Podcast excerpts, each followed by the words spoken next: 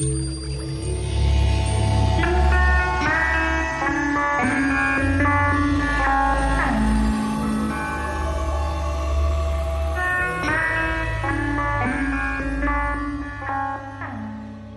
y amigos, eh, muy muchas gracias por acompañarme otra vez. Les recuerdo, mi nombre es Miguel Metri y estamos en el segundo episodio de Trinchera del Caos y estoy muy, muy excesivamente contento porque fue muy buena la respuesta que tuvimos en el capítulo pasado, en el episodio pasado. Muy buenos comentarios, muy buen feedback por parte de ustedes y me encuentro una vez más con Leslie Metri, ahora sí que te estás volviendo nuestra psicóloga de cabecera y la que está aquí para aconsejarnos y tratar con nosotros estos problemas.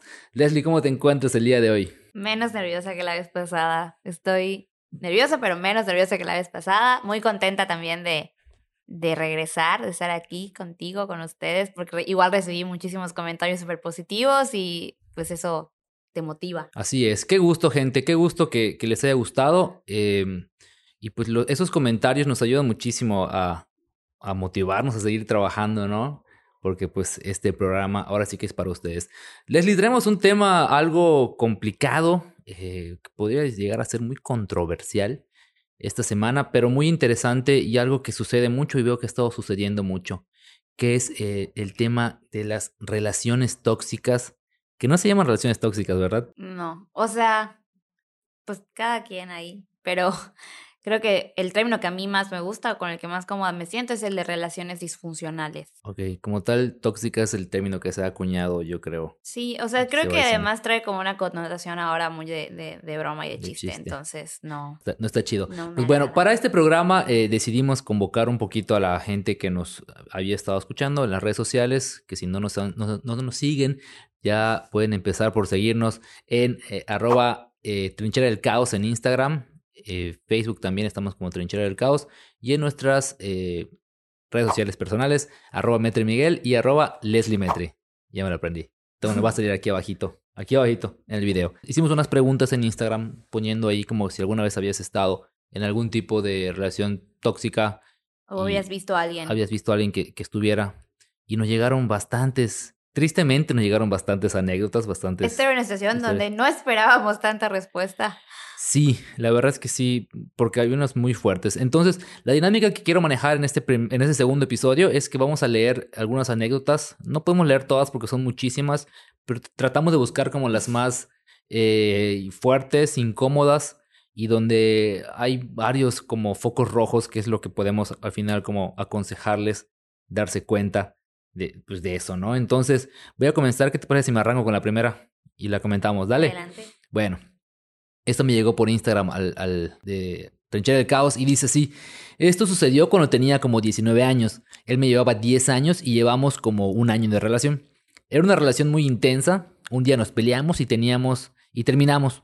Esa vez me fui, decidí irme de fiesta a Nosfera con unas amigas. Para la chaviza que nos está viendo, Nosfera era un antro, era un antro, una disco que hace ya un par de años.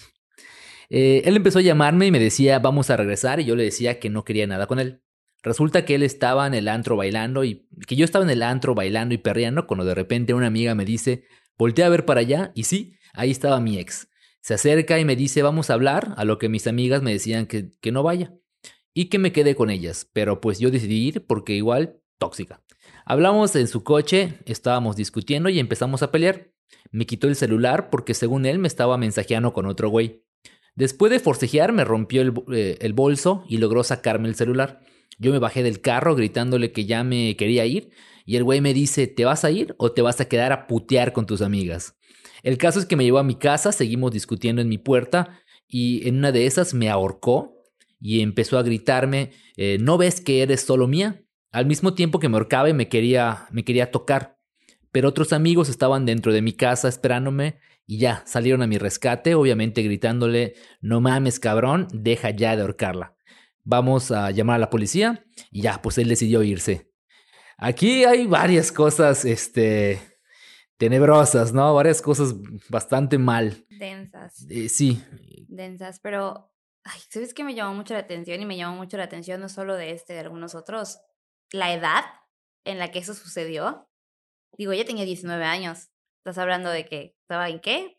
terminando la prepa tal vez. Eh, sí. ¿No? O sea, qué fuerte que a esa edad hayas vivido un suceso de este tipo, ¿no? Empecemos por el hecho de que la evidente violencia física que, que, que quedó muy clara y muy marcada con el te ahorco, el te arrebato las cosas, ¿no? Forcajeo contigo. Te, ofendo. Te ofendo también, ¿no? Y además el, el, pues estos tocamientos sin su consentimiento, que ya estamos hablando de, de abuso, de abuso. Entonces, eh, pues esos son focos evidentemente rojísimos.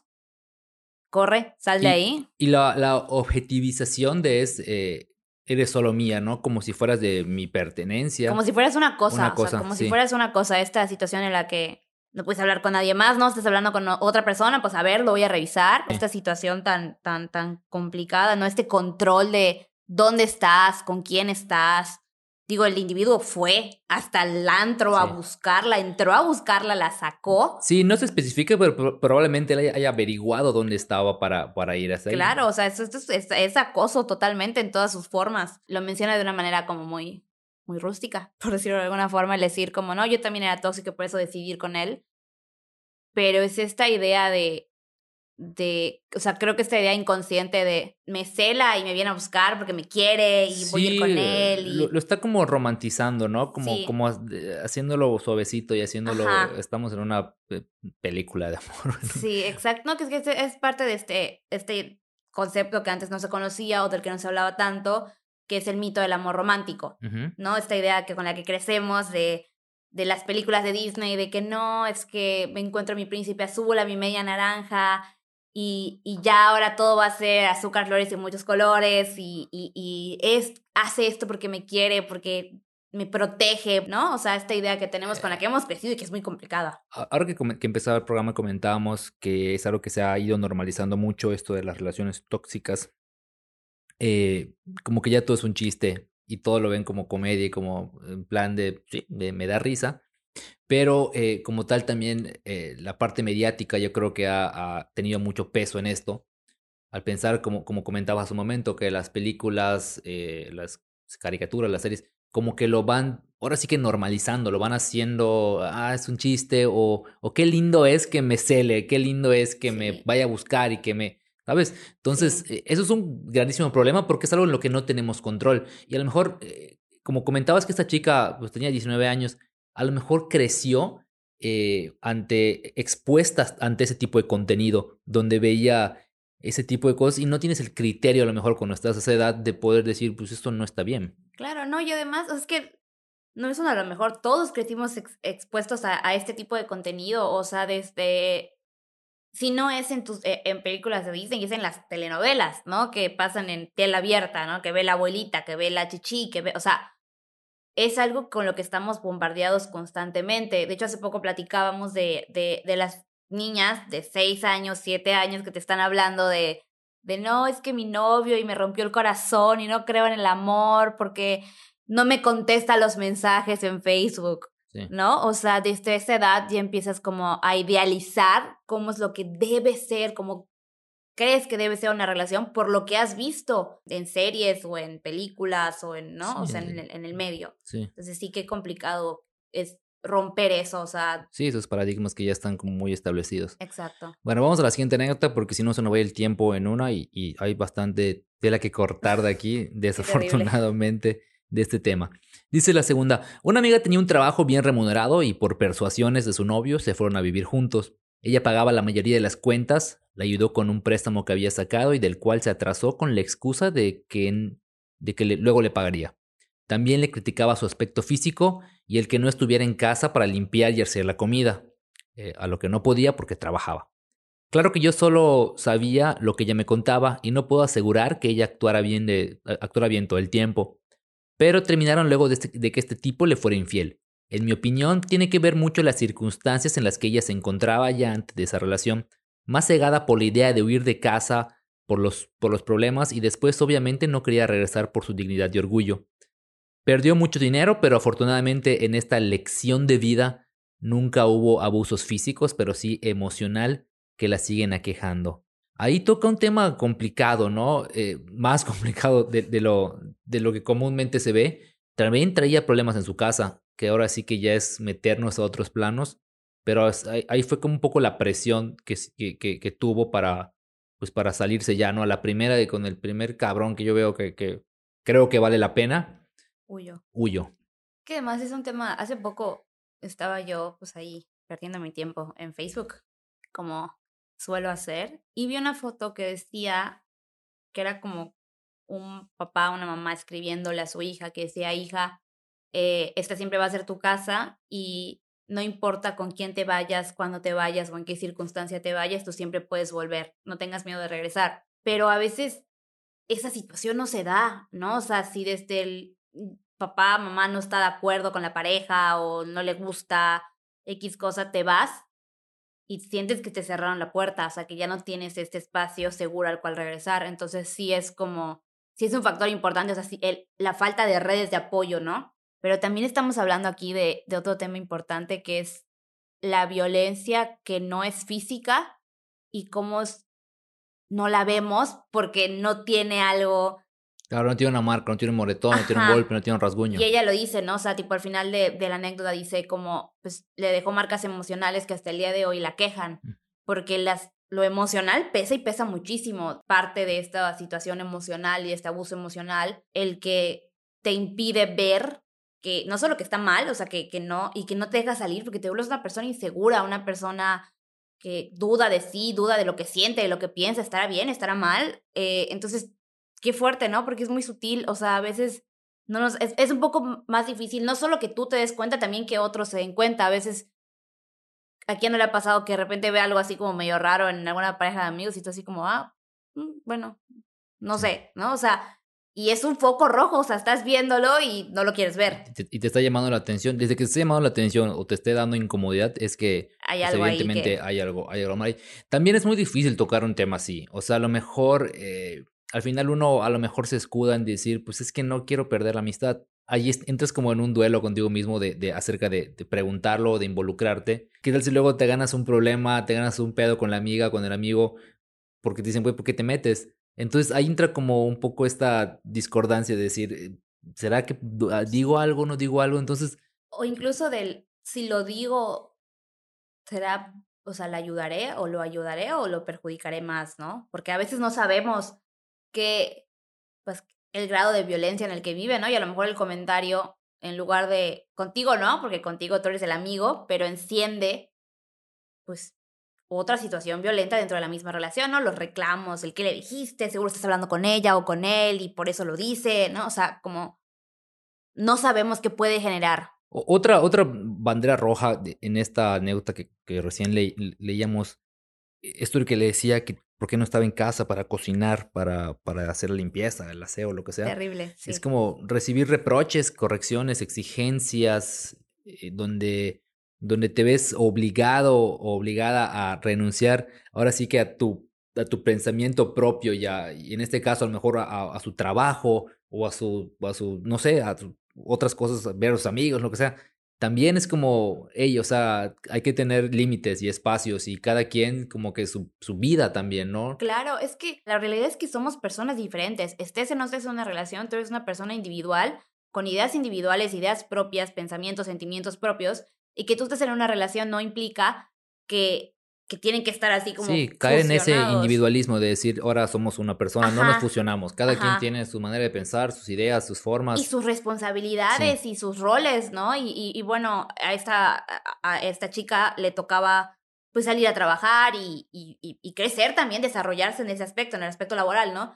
Y además, qué fea esta idea que todavía existe de que la mujer se tiene que quedar en casa a cocinar a servir, a limpiar, porque eres mujer. Sí. Digo, si esta chica trabajaba más y el muchacho no estaba trabajando, las, yo entiendo que lo, lo, mismo que ella, pues el que se queda en casa y el que tiene el tiempo, ¿no? Eh, también estamos desarrollándonos una cultura sumamente machista. Sí, claro. Desafortunadamente, que yo creo que eh, en muy, muy poca a ver, se ha ido rompiendo cada vez, cada vez menos tal vez, pero no deja de ser preocupante aún los comentarios o, la educación que, que en muchas casas se sigue viviendo. Ese pensamiento de el hombre tiene que ganar más que la mujer, la mujer tiene que cocinar o limpiar o hacer cosas de la casa y el hombre tiene que trabajar. O sea, e, esas cosas que yo creo que es, es una situación muy complicada y no creo que sea algo que, que, que se pueda, que vaya a cambiar un día para otro. O sea, esta misma cultura machista es la que no solo lleva estos pensamientos, también lleva a estas agresiones o a estos, o a lo mejor estas ideas, ¿no? De, de que tú eres mía, me perteneces porque yo soy hombre y yo puedo tener 50 novias, pero tú solo eres mía. ¿no? O sea, todas estas ideas que hay detrás de, de esta cultura machista y que pesan y pesan mucho, porque tú creces toda tu vida escuchando eso, o sea, y a veces no es hasta que ya eres un poquito mayor que como que empiezas a escuchar otras ideas y dices como, ah, espérate, es que esto no, me agrada, ¿no? Está bien. Entonces sí, sí es un tema muy complicado y como dices, sí creo que es algo en lo que tenemos que trabajar para que suceda este cambio. Vámonos con otras anécdotas un poquito más rápidas porque si no se nos va el tiempo, como decías un ratito en esto. Eh, estas hicimos como, agarramos algunas que estaban, que tenían cosas en común. O sea, ¿qué, era lo que más, el patrón que más había? Te las leo rápidamente. Estoy en una relación tóxica por nueve meses. Me manipulaba y no me daba, y no me daba cuenta. Manipulación. La peor relación de mi vida vivía manipulada. No puedes darte cuenta. Dos. Uno de los novios de una amiga le decía que era una puta y cosas muy feas cada que terminaban y aún así terminaba regresando con él. Otra vez el falso amor, ¿no? Es como el bueno, pues me dijo esto, pero porque a lo mejor me quiere, molesto, estaba molesto. me, quiere. me hacía muchos berrinches y siempre esperaba que yo resuelva las situaciones. Mi ex me insultaba y me hacía sentir como si fuera inferior a él, ya que tenía más cosas. Me hacían body shaming diciendo que no me vistiera de X manera.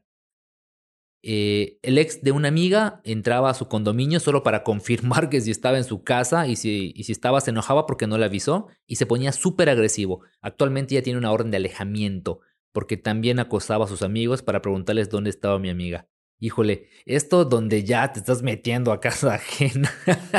es como, güey, bueno, eh, se ganó una orden de alejamiento, así que sí, estaba, estaba drástico.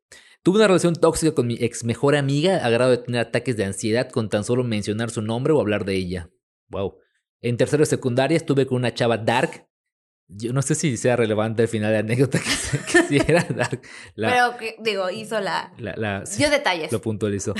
Eh, que se quejaba de que no la apoyaba y nunca eh, le faltó mi apoyo. Luego me cortó por llamada y al mes me mandó una Biblia en WhatsApp diciendo que por qué no la quise como ella a mí y muchas cosas raras. En conclusión, ella pensó que yo iba a suplicarle, le iba a suplicar volver y Nel. La dejé en visto y bye.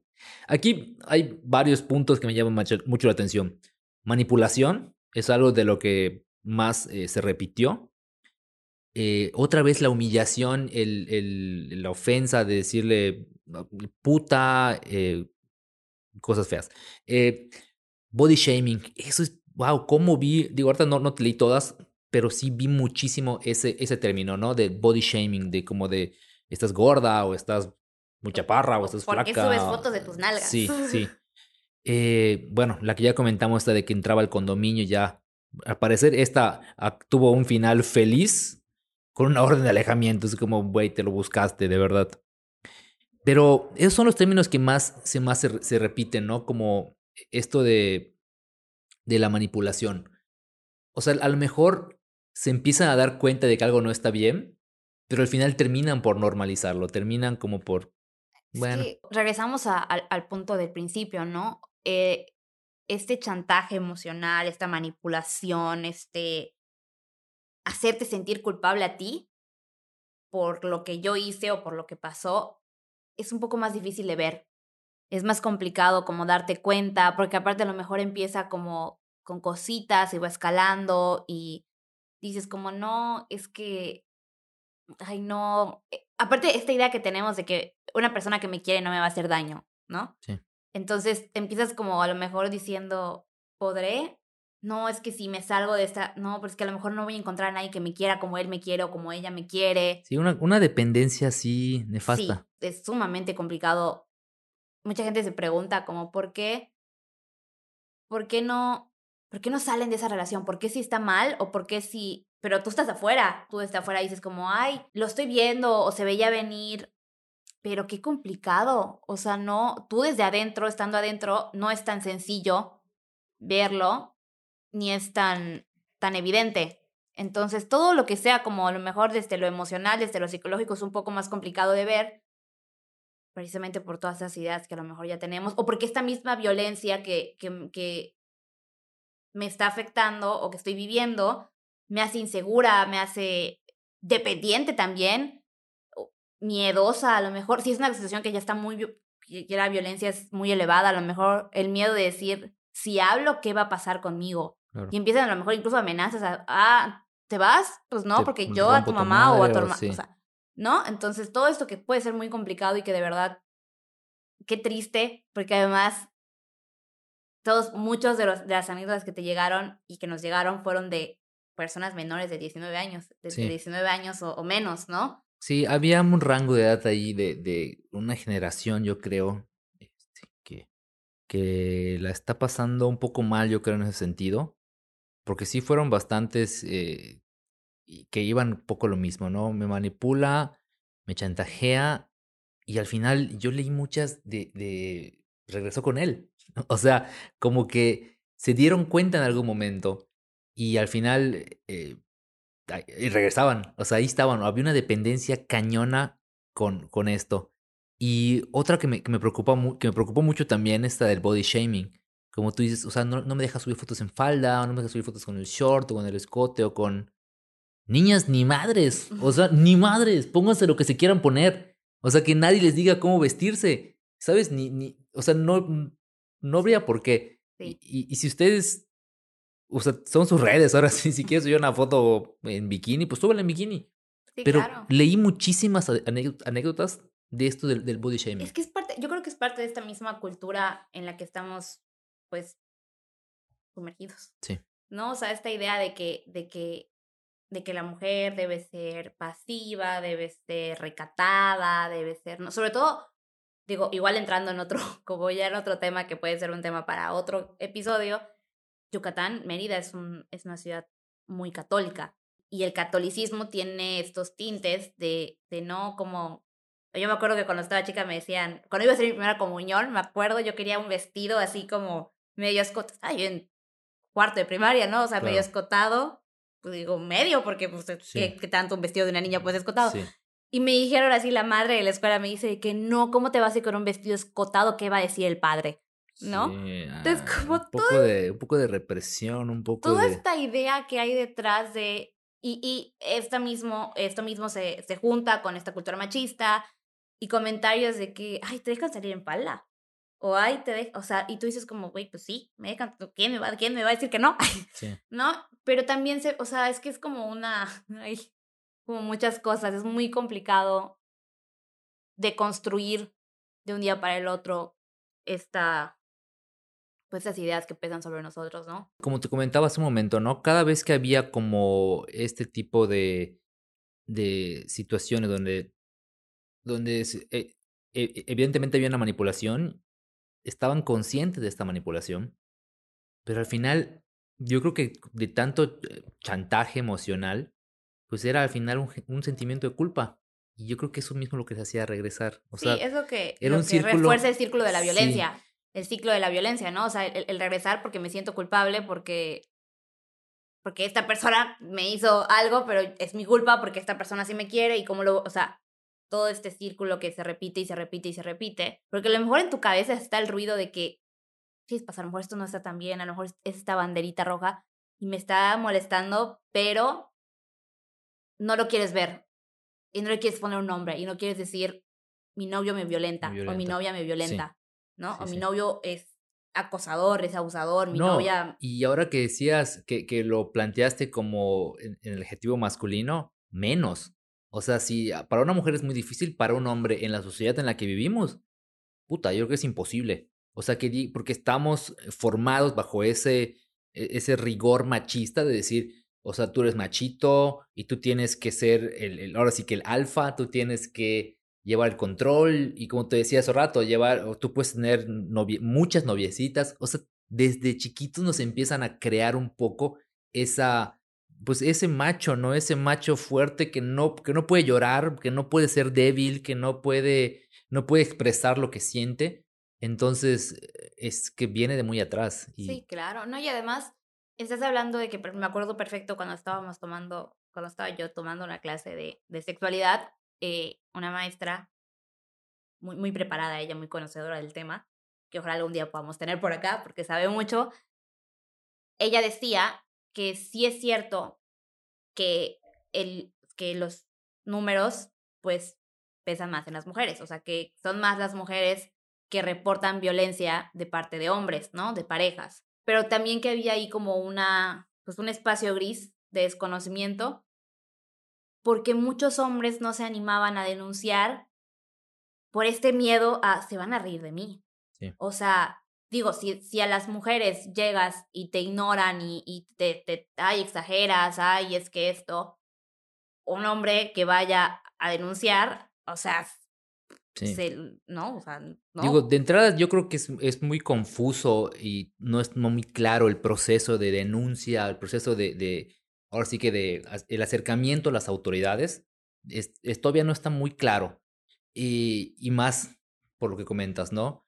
Y sí me gustaría en algún futuro poder tener a alguien aquí que nos pudiera a lo mejor orientar en ese sentido, ¿no? Como, ok, ya me di cuenta que me violentaron, ya me di cuenta de lo que estoy viviendo, eh, ¿qué, cuál, ¿qué sigue? ¿Cuál es el proceso? O sea, a lo mejor suena como muy, pues ve a la policía y denuncia. No, probablemente no sea tan sencillo, o sea, no está tan claro el camino que hay que seguir. De por sí aquí las cosas son muy claras, ¿no? Eh, sí, el sistema judicial yo creo que no solamente en Yucatán, en México no es el más el más eficaz.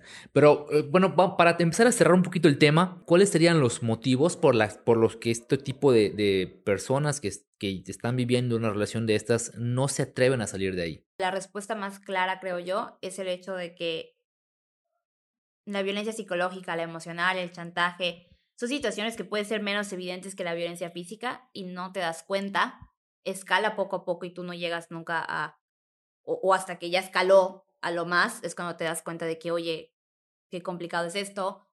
Por este miedo también de a dónde voy o qué hago, digo, si es una persona que ya salió de su casa, ¿no?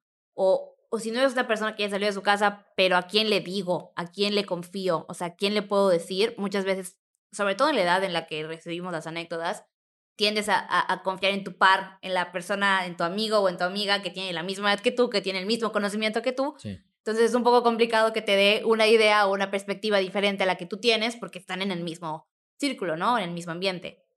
También pues tendemos a normalizar ciertas conductas basadas en estos estereotipos que comentábamos hace ratito, ¿no? Pues a veces dices como, no, es que es hombre. Ay, es que es lo, es, que es lo obvio, ¿no? Porque son hombres. O ay, es que estaba borracho. O al revés. Ay, es que, es que las mujeres son súper dramáticas, exageró. O sea, no creo que le haya pegado, no creo que le haya dicho, ¿no? O sea, seguramente lo sacó de contexto. Está exagerando. No falta la que, los que te digan de que, ay, pero ¿cómo estaba vestida? Ay, pero seguro está en sus días y por eso está emocional, ¿no?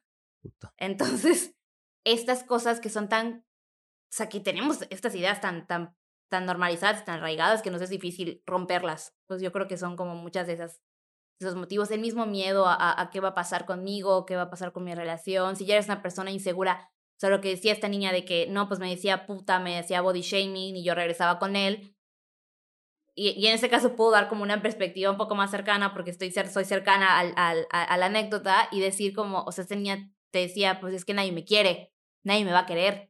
No, o sea, este mismo body shaming, esta misma inseguridad me hace pensar que nadie me va a querer y me quedo acá porque esta persona sí me quiere me quiere. A pesar de todo, sí. Ajá, o sea, ahora sí que pégame, pero no me dejes porque si tú me dejas, ¿quién va a estar conmigo? Va a estar conmigo? No, entonces todo este tipo de situaciones que no son tan sencillas, que no son tan fáciles de ver o que las puedes ver, pero te da miedo aceptarlas y nombrarlas, o sea, reconocer también que hay, que hay mucho poder en las palabras y mucho poder en nombrar las cosas como son, pero también da mucho miedo decir como mi novio es un abusador, mi novia es una abusadora, mi novia acosa. Pues ya para, para ir cerrando un poquito el tema, porque ya este, nos estamos pasando un poquito el tiempo, a lo mejor hubiera sido una buena idea hacerlo como en dos partes, porque sí es, es bastante extenso y sí es algo que me gustaría a lo mejor dejar muy en claro, o sea, dejar eh, algo, ¿no? Que algo se quede, sobre todo porque como comentamos hace un rato, las generaciones, o sea, haciendo como el promedio de las edades, de las anécdotas que nos mandaron, híjole, pues sí son las generaciones que están un poquito más abajo de nosotros, ¿no? Es como, son las que yo creo que están padeciendo más esto. Y aquí sería, lo curioso es, y la pregunta es, si sí son las generaciones más abajo las que lo están padeciendo o nuestras generaciones se quedaron calladas. Y lo normalizamos. Y lo normalizamos. Es probable. Pues bueno, ya dijimos una serie de banderas rojas. Eh, por ejemplo, aquí en la información que Leslie nos hace el favor de hacer el compilado, nos dice también eh, sentir que estás en una situación en la que no tienes forma de ganar, donde una persona te manipula para que tengas que elegir entre dos malas opciones. Y hay un ejemplo bien claro, ¿no?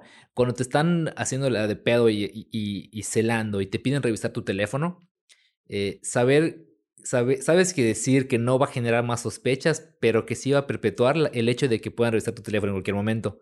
O sea, eh, no debería haber ni siquiera la exigencia de revisar el teléfono de entrada, ¿no? Y luego te tomas con historias de ahora que el teléfono es con Face ID. Sí. De que estaba dormido y, le, puse, la estaba dormida y le puse su dedo, ¿no? O sea que. Sí.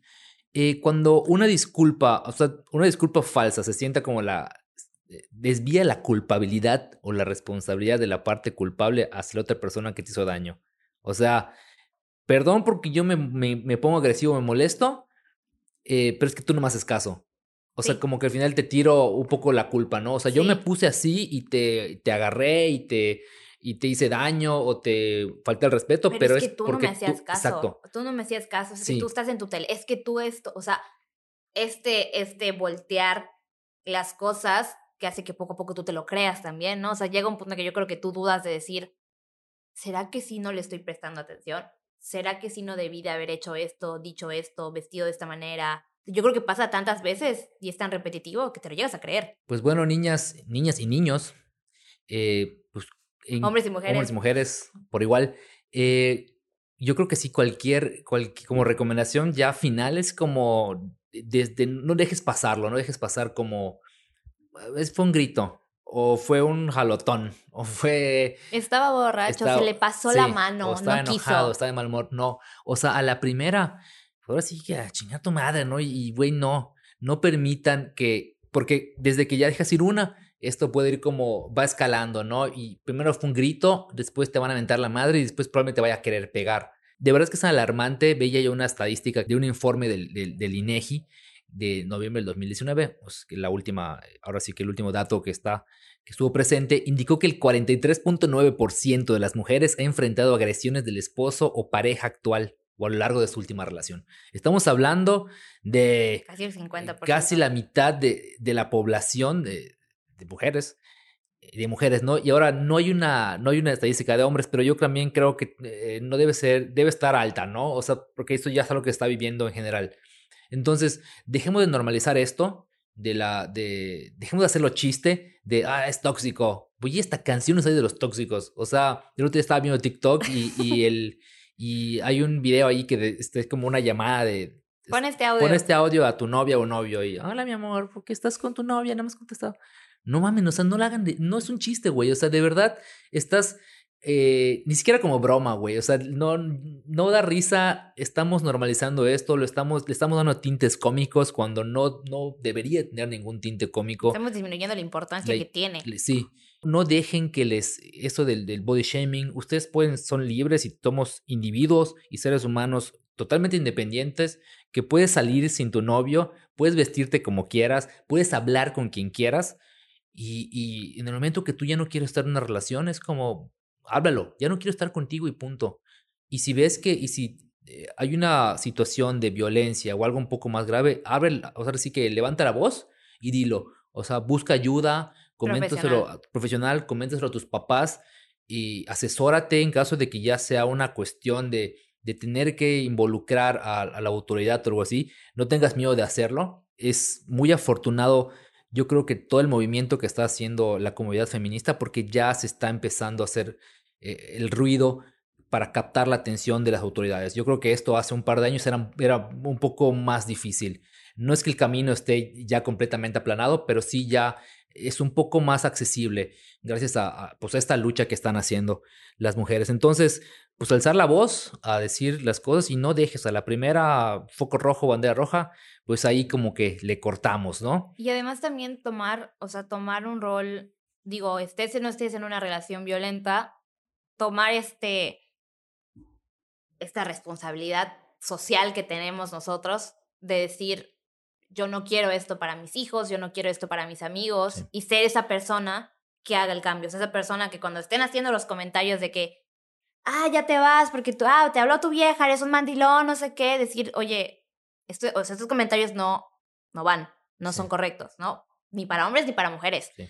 Y, y, y tampoco el, ay, no te deja tu novio, ay, por eso no sales, o sea, no, esos comentarios no son los mismos que normalizan esto, entonces dejemos de hacerlo, vamos a hacernos responsables de nuestra propia voz y de nuestro, de nuestro propio ambiente. Me comentabas antes de entrar, de, de empezar a grabar, que hay una asociación que para, para ese tipo de situaciones, ¿no? Sí, es una asociación que se encuentra aquí en Mérida, se llama API Sureste, Fundación para la Equidad AC. Ellos dan servicio de acompañamiento psicológico y legal, totalmente gratuito. Entonces, si tú eres una persona o conoces a alguien que está pasando por esto, no duden en ponerse en contacto. Les voy a dejar también su Instagram, su número de teléfono. El Instagram es arroba apis sureste. El número de teléfono es 9999 88 40 48. Pueden hablar, pueden escribir a su Instagram, tienen un correo ahí también, pueden escribir al correo. Ellos todo lo ven. Es un grupo de mujeres y, este, y te dan este acompañamiento totalmente gratuito, ¿no? Entonces, si tú eres una persona que, que no sabe a dónde ir, que no tiene a lo mejor como una red de apoyo, busquen ayuda, de verdad, no se queden callados, calladas, hombres, mujeres, hombres, si tú estás sufriendo o estás padeciendo por esta situación, tampoco pienses que porque eres hombre No puedes decirlo. no puedes decirlo, mujeres, mucho menos, no nos quedemos calladas. Reitero, alzar la voz y decir las cosas, porque es algo que, que yo creo que yo personalmente en, en alguna ocasión, cuando hace mucho tiempo estuve en una relación así, y al final lo que te deja eh, es un daño como a la larga, ¿no? Y, y te trae muchísimos problemas y también pues como que le das en la madre a la, a la vida de otra persona en, en el aspecto emocional. O sea, entonces, eh, cuando veas que si, ya, si tu relación ya no da para más, pues no le busques más, no le busques tres pies al gato. Ahora sí que camina porque puede tener serios problemas. Pues bueno, gente, espero que les haya gustado este, este episodio que es muy serio. O sea, tra- tratamos de, traté de llevarlo de la mejor manera porque es importante, ¿no? Todo lo que dijimos y fue preocupante la cantidad de anécdotas que nos llegaron y, y el nivel de las anécdotas que nos llevaron. Así que espero que lo hayan disfrutado, eh, disfrutado y lo hayan aprendido, que hayan, ha- hayamos podido dejar algo en ustedes, como les comentaba en el programa anterior, eso es algo que, que yo, eh, es la idea de este proyecto, es que podamos dejar algo en ustedes y que podamos eh, cambiar, aunque sea una cosita en, en la cabeza de todos. ¿Algo más si quieras a- a agregar, Leslie? Nada, nada, muchísimas gracias por invitarme otra vez. Y pues acuérdense que siempre, siempre ayuda profesional, jurídica, legal, eh, terapéutica, siempre, siempre, por favor, que se vayan por lo profesional. Entonces, eh, pues síganos en nuestras redes sociales. En Instagram estamos como Trinchera del Caos. En Facebook, Trinchera del Caos, en nuestra fanpage. Y pueden escuchar en, en YouTube también. Coméntenos, eh, compartan, que nos ayuda muchísimo. Y díganos también qué les gustaría escuchar, qué les gustaría que platiquemos. Y pues este contenido está disponible los jueves a las 12 del día en todos lados. YouTube, Facebook, Spotify, Apple Podcast. Yo no sé quién escucha Apple Podcast, pero también está ahí. haber. Alguien. ¿Alguien debe Google haber? Podcast, en todos lados. Ahí nos pueden Ni escuchar. siquiera sabía que existía ese. Yo tampoco. Eh, coméntenos, síganos en nuestras redes sociales, arroba Leslie Metri y arroba Metri Miguel. Y pues gracias por acompañarnos, dale click a este contenido y quedarte con nosotros hasta el final. Les mando un beso y un abrazo y que sean muy, muy extremadamente felices. Nos vemos el siguiente jueves y nada,